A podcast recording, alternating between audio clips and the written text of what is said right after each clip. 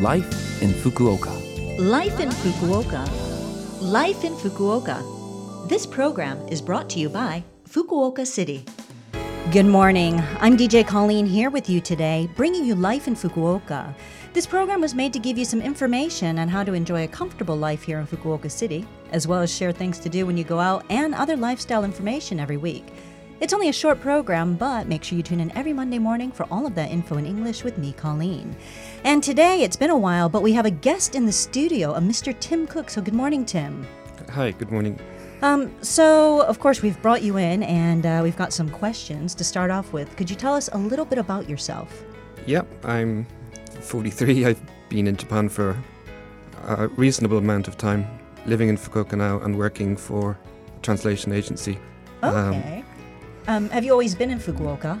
No, in the past, I first lived in Saga-ken in a one horse town Okay. back in 2003, okay, okay. and I had two years in Tokyo at another point in my life. Okay, so you've been around just a bit um, for living and uh, for traveling? Um, in and out. Okay. Um, yeah. Uh, traveled most of the country at this point, but there's still probably some spots I haven't seen yet. There always is. Uh, I'm the same. There's quite a few places I still have yet to go. Um, so you said um, that you're working for a translation company here in Fukuoka. Um, how is that? Like, uh, can you give us a little more information about what you do there? I mean, translation, of course, but um, Uh, I can say the company name. yeah, absolutely. If, uh, if Yeah. you're all right with that. Yeah, it's Two Bloom. Mm-hmm. Um, we're a translation and DTP or desktop publishing company. Okay. Um, we handle a variety of requests from clients, um, mainly to handle translation needs um, or whatever the document requires. Um, I personally work as a translation coordinator, so um, I'm either administering translation, requesting translation, checking it when it comes back, or often doing it myself. Okay. So, it's a mixture of things. for the people that are kind of, I guess, learning uh, Japanese, um, what has been kind of the most difficult for you um, in regards to the language? I mean, if you're translating, I guess you're like way up there uh, in terms of language skills, but what has been difficult? Uh, it's not an easy language for anyone, um, and I struggled when I first came over Hmm. and was dokugaku or self-taught. Okay. So um, it took a while, but I uh, I aimed for the the JLPT exams. Um, they're now called N1, Yeah. N2, etc. Um, so I made those a target. And, Okay. Um, took classes at Waseda University as well. Oh, okay. but um, it's something you have to continuously engage with, both learn and practice. Yeah, yeah, no doubt. Um, I've got to do a little more of my own study as well. So, um, well, um, what has been your impression of Fukuoka since you've come here?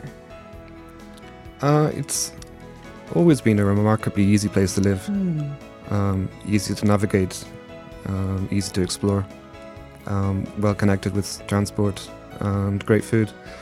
So it has everything that I would have wanted in from Tokyo without, Okay.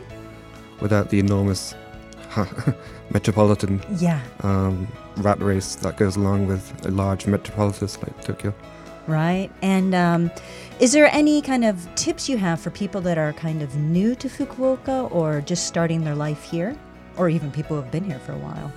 Um, I would say just to try and get out there and not be afraid to stick your neck out, um, find new experiences. There are meetup groups as well.